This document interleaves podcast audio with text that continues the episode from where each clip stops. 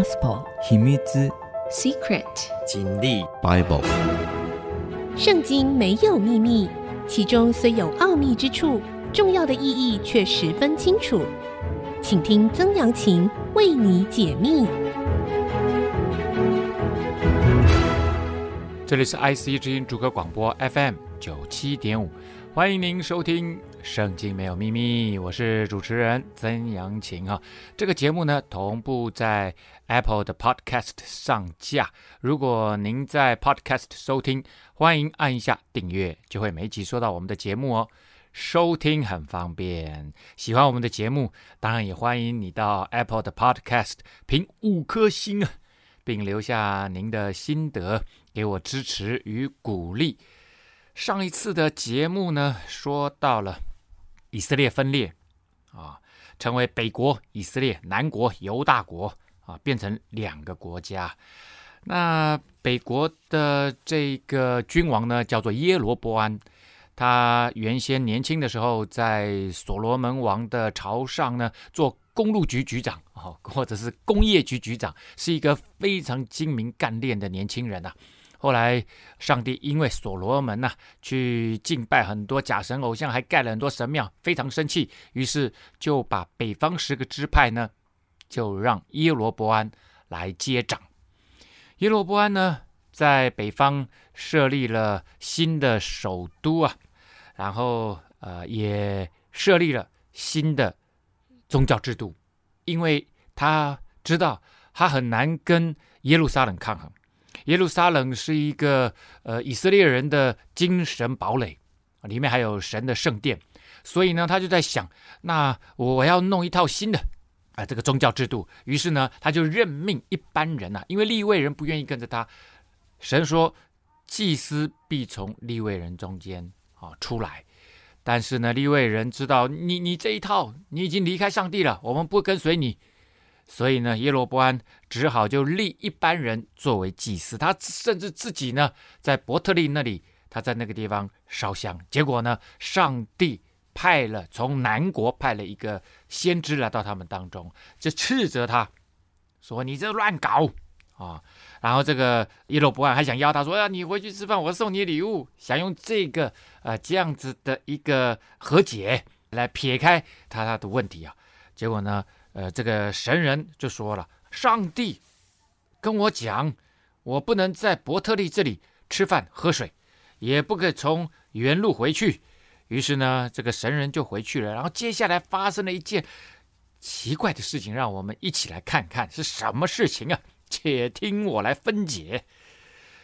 有一个老先知住在伯特利，他儿子们来将神人当日。在伯特利所行的一切事和向王所说的话，都告诉了父亲呢、啊。这个儿子们呢、啊，啊，其实还有另外一组解释，就是门徒的意思。所以我比较相信，啊，比较倾向于啦，不是相信，倾向于这样子的一个看法，就是老先知他下面有一群跟随他的门徒啊。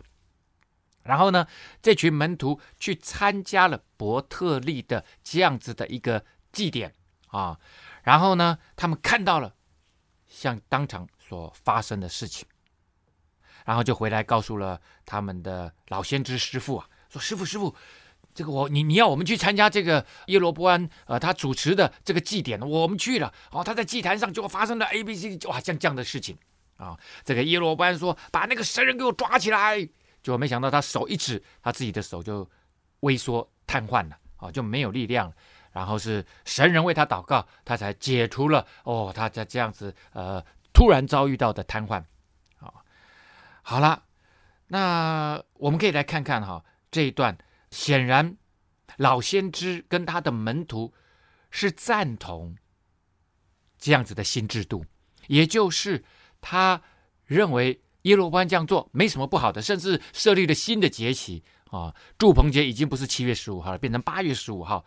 所以这个耶罗波安完全跟南国的原本上帝的旨意，要设立节期、设立圣殿啊、设立祭司，所有的这个信仰的制度完全的分裂。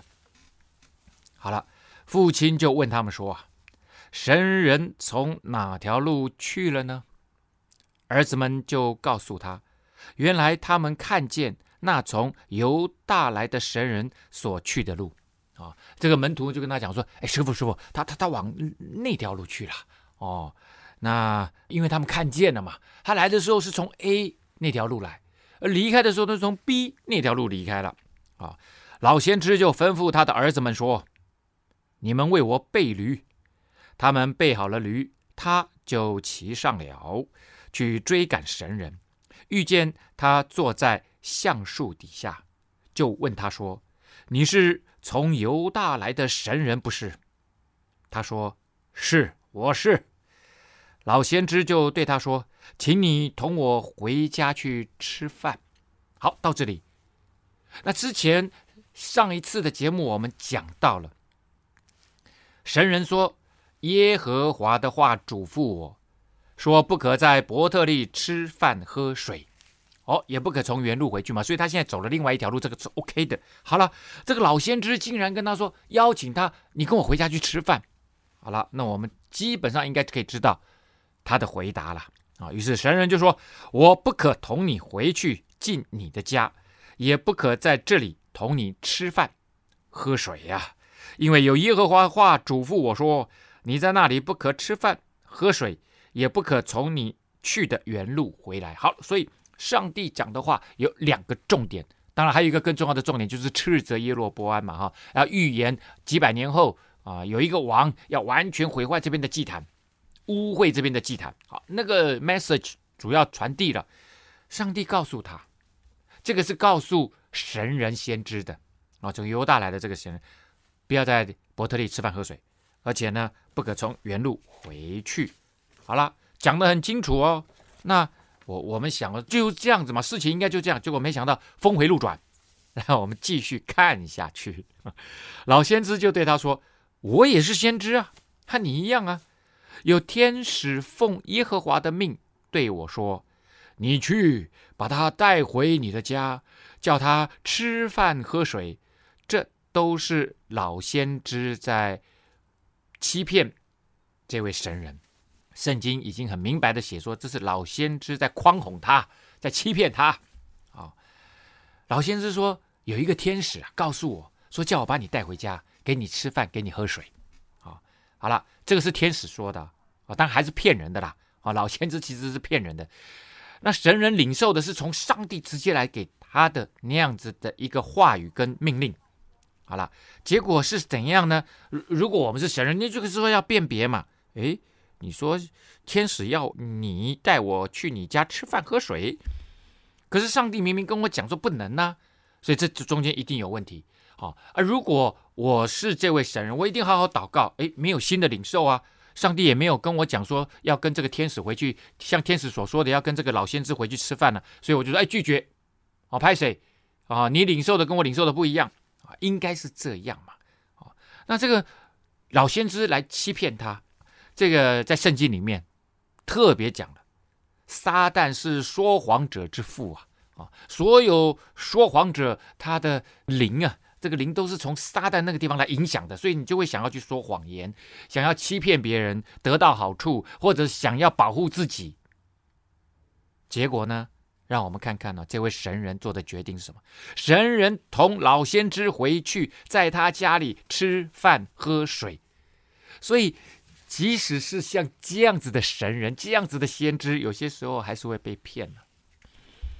二人坐席的时候，耶和华的话临到那带神人回来的老先知啊，他就对那从犹大来的神人说：“好，这里呢，并没有说上帝对那一个老先知说了什么。”老先知不是把神人带回来了吗？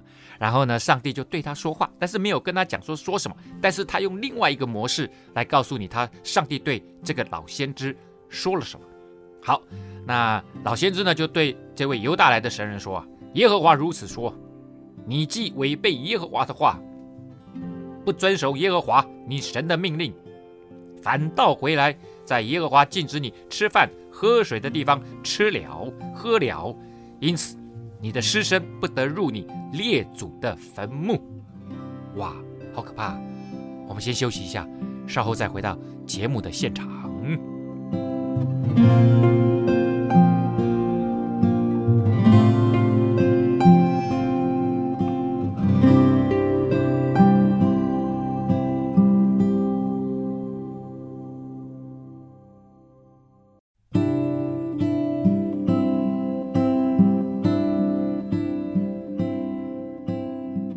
欢迎您回到《圣经没有秘密》，我是主持人曾阳晴哈。好的，我们刚刚讲到了哈，哇，这个老先知啊，居然传达上帝的话给这一位神人，说你违背耶和华的命令的话，不遵守耶和华你神的命令，而且你还转回来在上帝禁止你吃喝的地方吃喝，所以呢，你的结局会是。尸身不得入你列祖的坟墓啊！这句话听起来啊，当然我们知道上帝要让他死了啦。可是不能入列祖的坟墓，这个对犹太人来讲是一个极大的惩罚，几乎是最大的惩罚了，很大的一个羞辱啊！因为对以色列人来讲，这埋葬在跟列祖埋葬在一起，这是应当的。如果你不能够埋葬在你列祖的坟墓里面，那显然是你犯了极大的罪啊！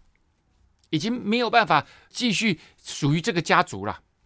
哇，我我我想啊，这个神人听到老先知跟他讲这个话，好，一定是整个人应该都发冷吧？背脊那个凉风啊，嗖嗖啊，整个人都发凉了。那一顿吃完了，喝完了，将他带回来的那位老先知。就为这位神人先知备驴啊，就帮他备驴，想说好吧，你你该回去了，那回得去吗？我们来看这一段哦，他就去了，这神人呐、啊、哈，神人就骑着驴子就走了，在路上有一只狮子遇见他，将他咬死，尸身倒在路上，驴站在尸身旁边，狮子也站在尸身旁边。哦，大家看到这这是一个蛮奇特的画面哦。他在路上，这个咕噜咕噜咕噜咕噜咕噜咕噜，然后呢，有一只狮子跑出来，把把这个神人咬死了。然后呢，驴子站在一边，狮子站在一边，死人在中间。哇，狮子也不去吃那个尸体，他只执行他的任务，就是把人咬死。哦，呀，也不去吃那个驴子，那驴子也看到狮子也不逃跑，他就守在那个狮身旁边，好奇特的一个画面哦，真的很超现实，超现实的，这位上帝就是这样子的奇妙，用这样子的一个画面来告诉他大家，这是一个神迹呀，哎，神迹不一定是很神奇的事情哦，神迹会出现像这样子的诡异的画面。因为这是不可能发生的事情呢、啊，却发生了。我我不是说狮子咬死人是不可能的事情，我是说狮子不吃人，站在那里也不动，驴子也不动，人死在中间。这代表着神在执行他的命令啊！这代表上帝对这件事情，这个人他有所审判呢、当然，在之前已经借着。老先知对这个神人说出他的审判的话语，然后现在就发生这件事情了。有人从那里经过，看见尸身倒在路上，狮子站在尸身旁边，就来到老先知所住的城里述说这事啊。可能这个人也不知道神人是怎么来的，从哪里来的，也也许大家有耳闻呐、啊。哦，有耳闻就说，哎呦，之前呢，在祭坛那里，哦，在伯特利那里，以耶罗波安跟这个神人之间发生一些状况。哦，那那当时大家也不知道这个神人长什么样子，但是 anyway，至少大家先先看，哎，那好像是那个神人哦。于是呢，大家就跑去跟那个老先知讲这个神人发生的事情。好，也许有人知道这个人跟老先知之间有一些互动，也许也不知道，但是他们知道这个是神人。所以呢，他们想要去报报告说，哎，这个是比较属灵的事情嘛，比较是宗教性的事情嘛，哦，所以他们就直接去找老先知。哎，老先知刚好附近，老先知有一群门徒在跟着他嘛，赶快去报告老先知。所以老先知这个事情怎么解释？真的很奇怪啊，哦，超现实的。那带神人回来的老先知听见这事，就说了：“这是那违背了耶和华命令的神人，所以耶和华把他交给狮子，狮子抓伤他，咬死他，是应验耶和华对他说的话啊！耶和华对他说的话，就是刚刚前面。”上帝借着老先知对他做出的审判：你的尸身不得入你列祖的坟墓。好了，那这个老先知说的当然也没错，这个神人确实违背了耶和华神的命令。OK，没错，所以他死有余辜啊，就这样子说吧。但他是被骗的嘛？但是终究原因出在哪里？原因出在这个老先知骗人呢、啊？是不是？所以呢？他都没讲他自己的问题，你老先知，你欺骗别人在先呐，你怎么不讲这个点呢？推卸责任，老先知这时候隐藏自己的错误，这个真的好像哈、哦、亚当跟夏娃的故事。上帝呢造了乐园伊甸园，让亚当跟夏娃在里面，哇，有各样漂亮的果实树木啊，就说你每个树木果子你们都可以吃，唯独那一棵树。的那个果子你们不能吃，那棵树呢叫做分别善恶树的果子。然后呢，蛇来了，引诱夏娃说：“呃，神呃哪有说不能吃那些果子啊？不能吃那个树的果子啊？啊，神他有这样子讲啊？类似这样，就是要要要夏娃去怀疑，夏娃就说有啊，上帝说这个果子都可以吃，树上的果子都可以，唯独那一棵树不能吃。我说神真的有这样说吗？神真的是这个意思吗？”哦，然后呢，夏娃就哦，也许上帝不是这个意思啊，哦，上帝也许没有这么严格啊，就吃了那个果子，哎，还不错，眼睛明亮了，因为分别三个树嘛，因为觉得自己有智慧了，也给谁，也给这个亚当吃，哎呦，亚当吃了以后眼睛也明亮，发现他们两个赤身露体啊，哎呦，羞耻感就来了，所以两个人就用树叶呢做了衣服就，就就遮起来。上帝这时候来找他们，他们俩就赶紧躲起来，不敢给上帝看到，因为做错事情了，违背上帝的命令了，犯罪了嘛。人一犯罪就想要躲避上帝，人一犯罪呢就想要抵挡上帝。就上帝找到他了，就说发生什么事情呢？你为什么用叶子围着身体啊？哦，那他说这个都是夏娃要我吃的。亚当是这样讲，都是夏娃要我吃，他引诱我吃的。然后就问夏娃，夏娃都都是蛇引诱我吃的，都不是你自己的问题。亚当，你可以知道，上帝已经说不能吃了，你也知道这个果子是从哪里来的，那不能吃就是不能吃啊。不管是谁给你吃，你都不能吃啊！但是你还是吃了，所以呢，问题重点在于你，你有选择的权利，你可以不做，你不能够推卸责任，最终的决定的权利在你自己身上。同样的，这个老先知也是啊，呃，决定的权利在这，你可以不骗呢。好了，那现在问题来了，为什么老先知要用这样子的方式来对待神人呢？一定要他留下来？然后还害他死掉，那我们就可以思考一下。我刚刚一开始就讲了，老先知的门徒参加了那一场祭典，所以显然老先知跟他的门徒们赞同耶罗波安的新制度。可是发生了这件事情，他他也很害怕。哎，上帝真的同意这样子做吗？因为这个犹大来的神人显然行了神机啊，所以神真的借着他说话了。神不喜悦耶罗波安这样做。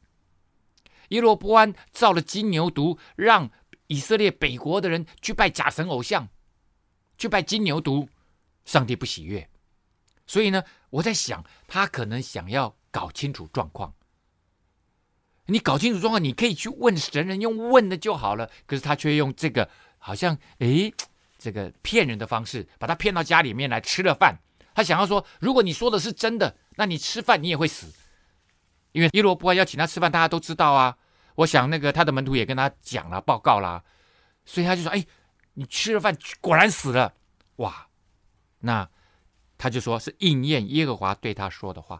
我相信不仅应验耶和华说你不得入你列祖的坟墓这一个审判而已，之前上帝对他说的话也通通都要应验。也就是耶罗波安，你所做的事情是神所厌恶的。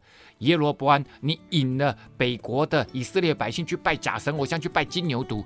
耶罗波安，几百年后有人会把这里祭坛全部都毁掉。这些是真的，不仅仅是这个审判是真的而已啊。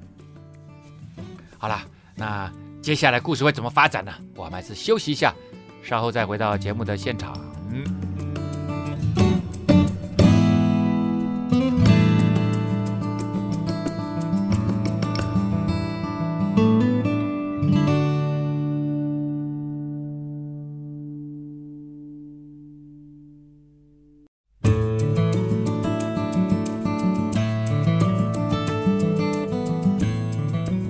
欢迎您回到《圣经没有秘密》，我是主持人曾阳晴啊。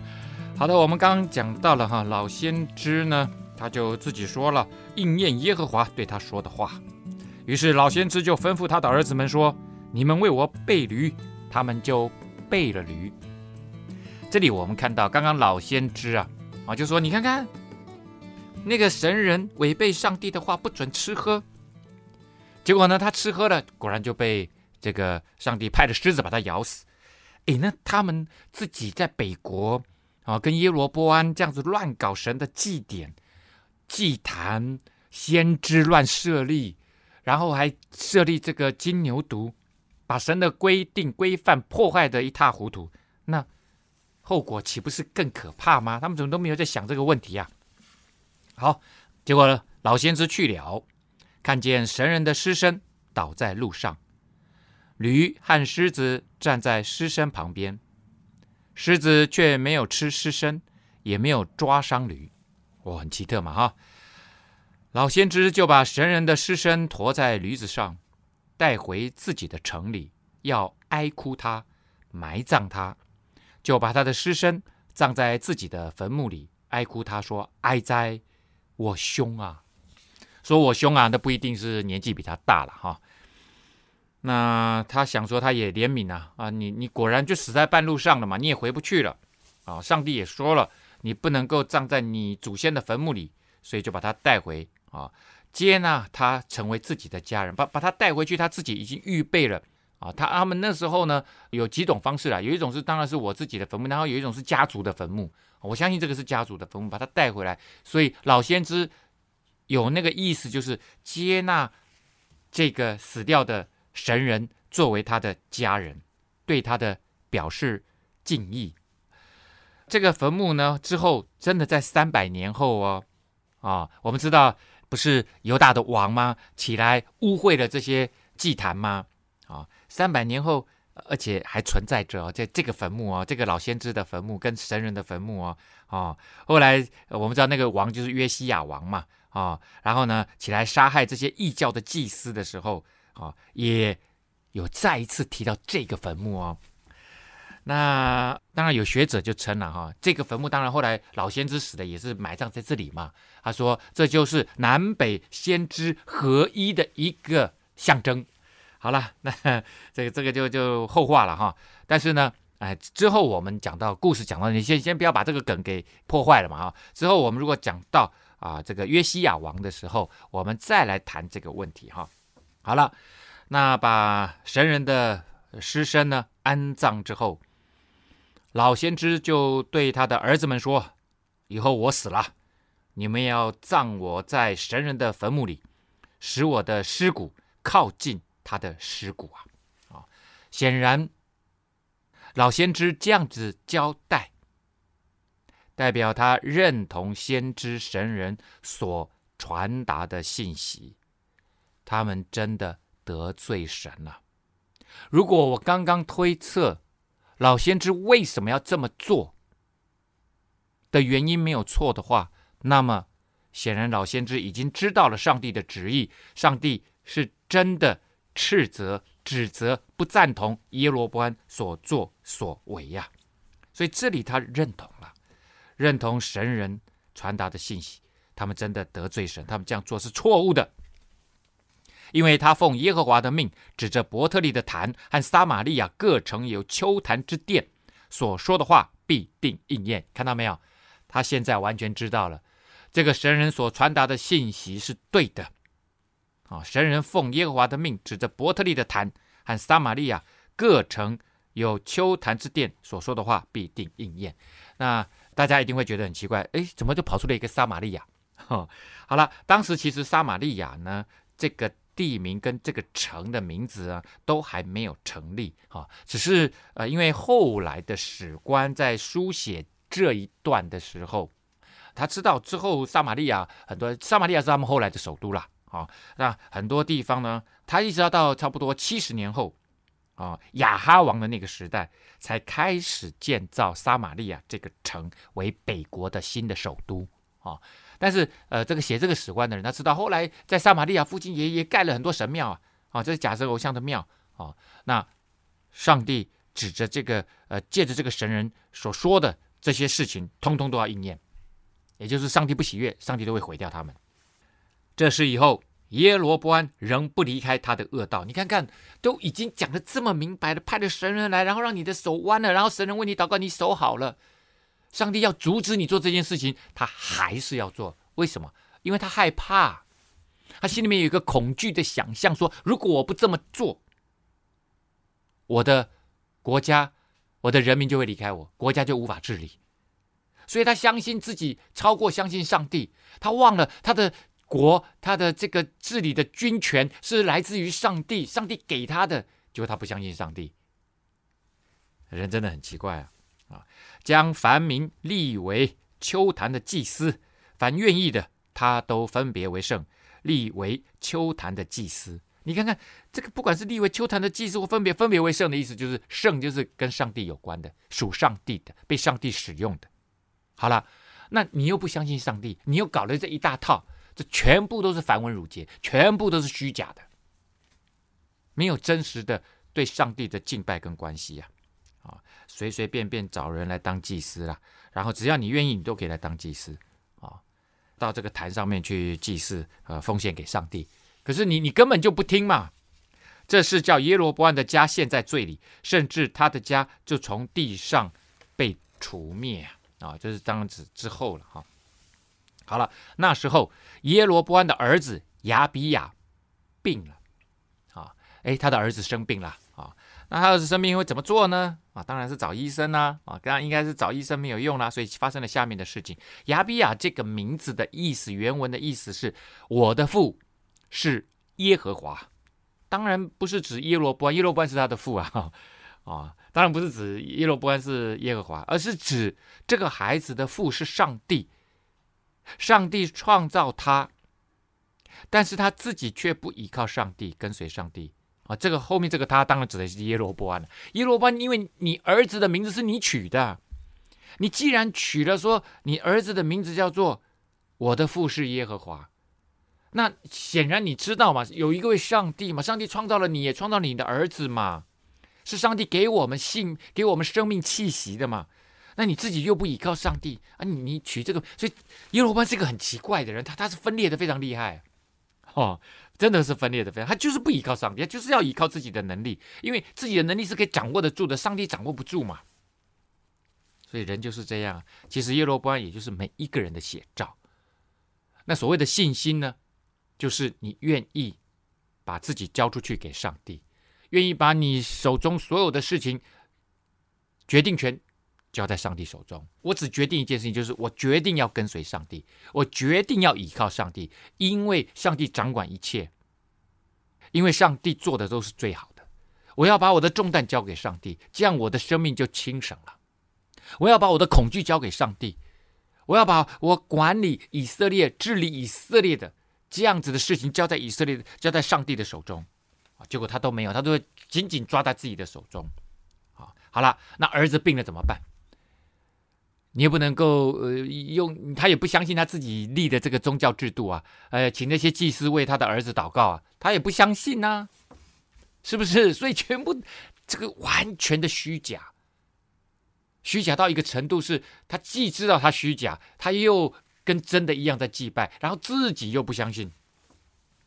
结果耶罗波安就对他的妻子说了：“你可以起来改装，使人不知道你是耶罗波安的妻，往示罗去。”在那里有先知亚西亚，他曾告诉我说：“你必做这民的王。”现在呢，你要带十个饼与几个薄饼和一瓶蜜去见他，他必告诉你儿子将来要怎样。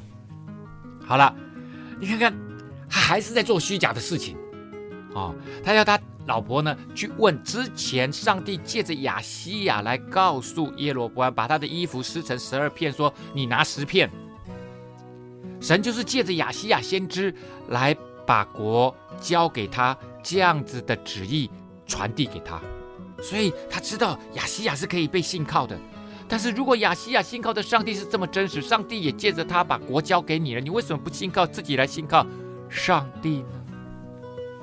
这个这个这人真的是很奇怪，他就是这个结就是完全打不开啊，然后还要还要骗人。你既然要去问雅西呀，你还叫你妻子骗人，哇，真的很精彩啊，这个人。我们先休息一下，稍后再回到节目的现场。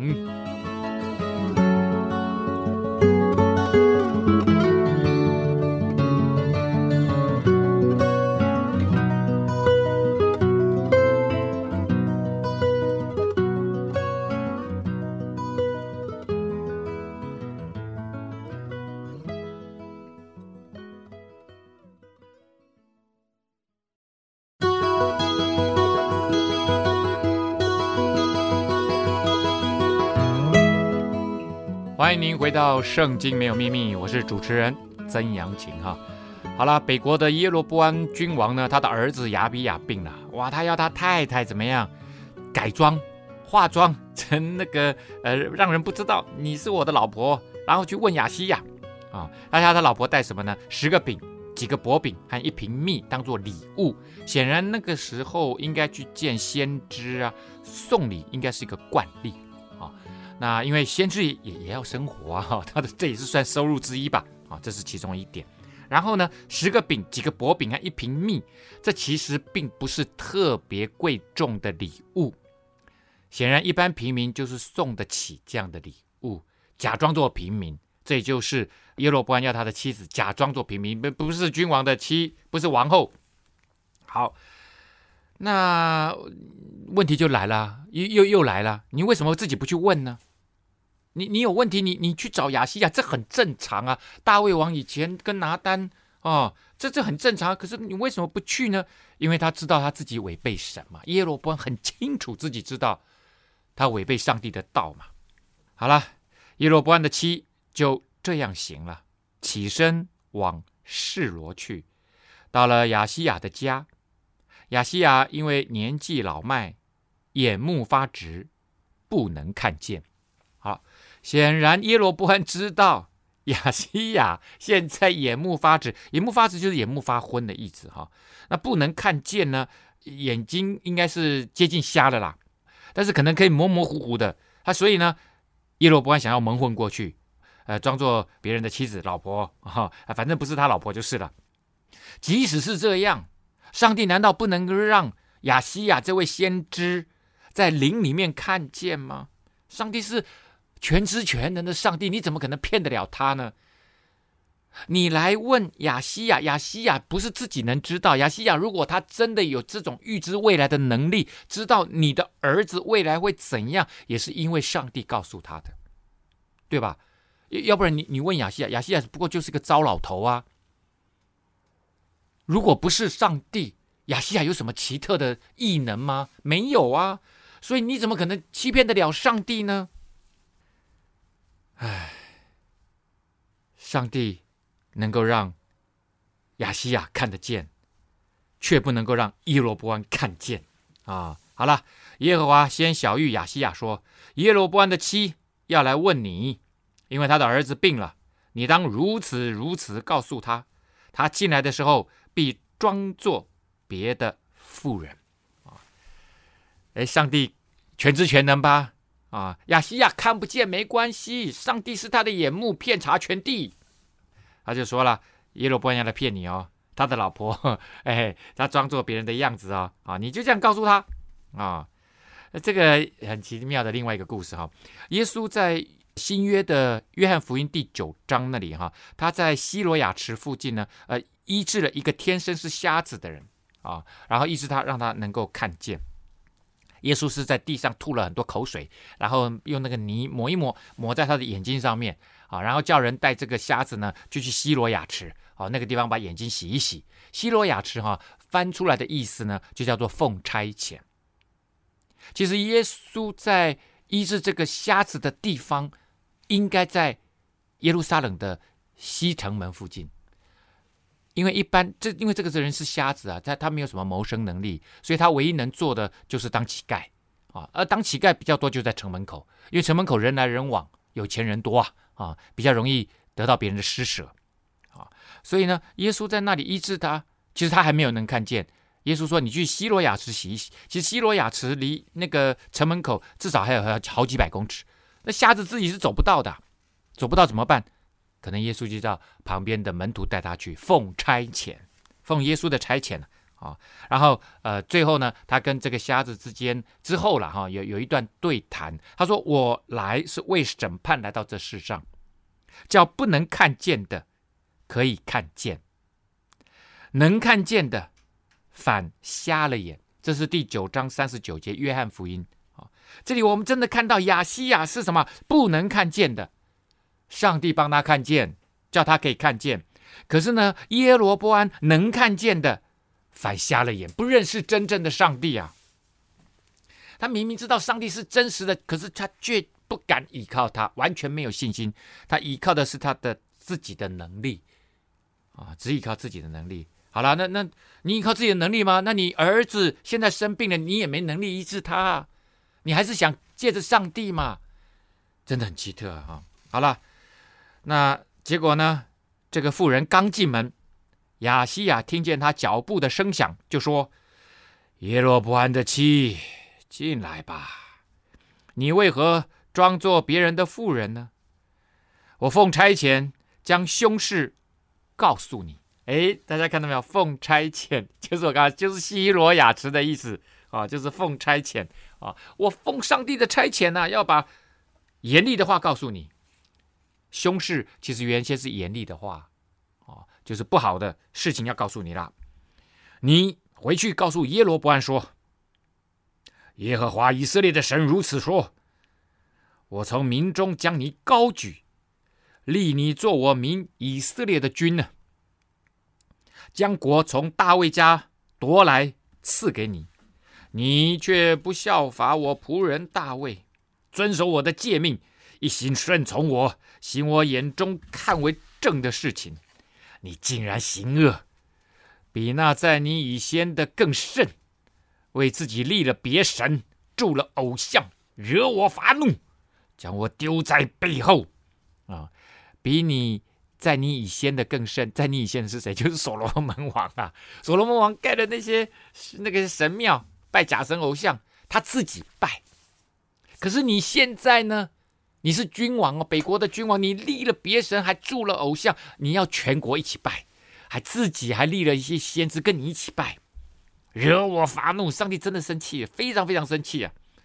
所罗门王作孽就坐在自己身上，坐在他自己的家族里面，你你做这个恶，做这个罪，行这个罪，让全国都陷入罪中，因此我必使灾祸临到耶罗波安的家，将属耶罗波安家的男丁。无论是困住的、自由的，都从以色列中剪除，必除尽耶罗波安的家，如人除尽粪土一般。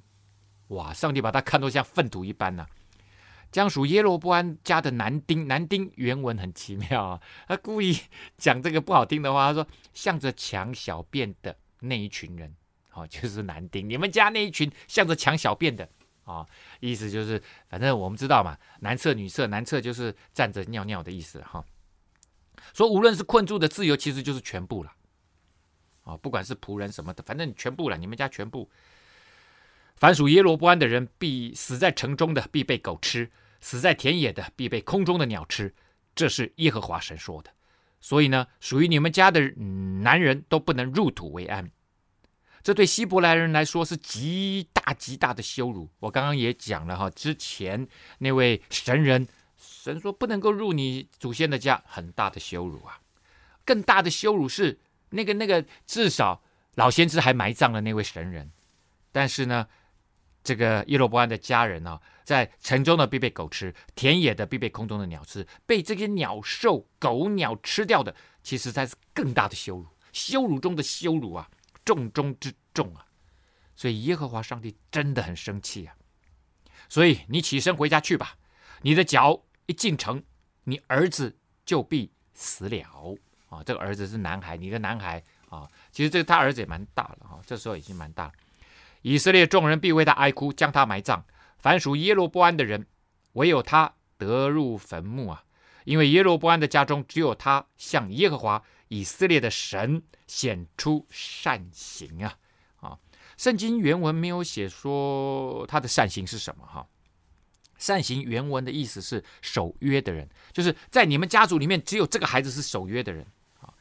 那在犹太的传统经典塔勒木的哈塔勒木哈里面有写说，耶罗波安的这个儿子啊已经被立为太子，他手上有一些权力啊，所以呢他废去那一些卫兵，什么卫兵呢？阻止近前人士上耶路撒冷敬拜上帝的那些卫兵，他把他废除了，而且他自己也去参加节庆，所以他是守约的，守上帝之约的人呐、哈，所以呢，上帝就让他能够啊安葬啊，在整个家族里面，只有他能够安葬。那这个呃，耶和华神必令另外一个王治理以色列。到了日期，他必剪除耶罗波安的家。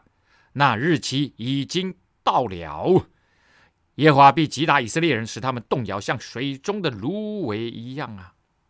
又将他们从耶和华赐给他们列祖的美地上拔出来，分散在大河那边，因为他们做木偶，惹耶和华发怒，全都因为耶罗波安所犯的罪，使以色列人陷在罪里。耶和华必将以色列人交给仇敌啊！上帝的这个审判呢、果然哈、很长啊，但讲得非常清楚。结果耶罗波安的妻子呢，起身回去啊，到了德沙啊，这时候他们已经搬到德沙，这个是他们现在的首都。刚到了门槛，儿子就死了，以色列人将他埋葬，为他哀哭啊，正如耶和华借他仆人先知亚西亚所说的话。耶罗波安其他的事情，他怎样征战，怎样做王，都写在以色列诸王记上。好了，耶罗波安的故事就到这个地方告一个段落了。呃，我们这个节目呢，在 Apple 的 Podcast 上线哈，欢迎您上 Podcast 搜寻《圣经没有秘密》，记得按下订阅，我们不要错过任何一集的节目哦。今天节目在这个地方告一个段落，拜拜。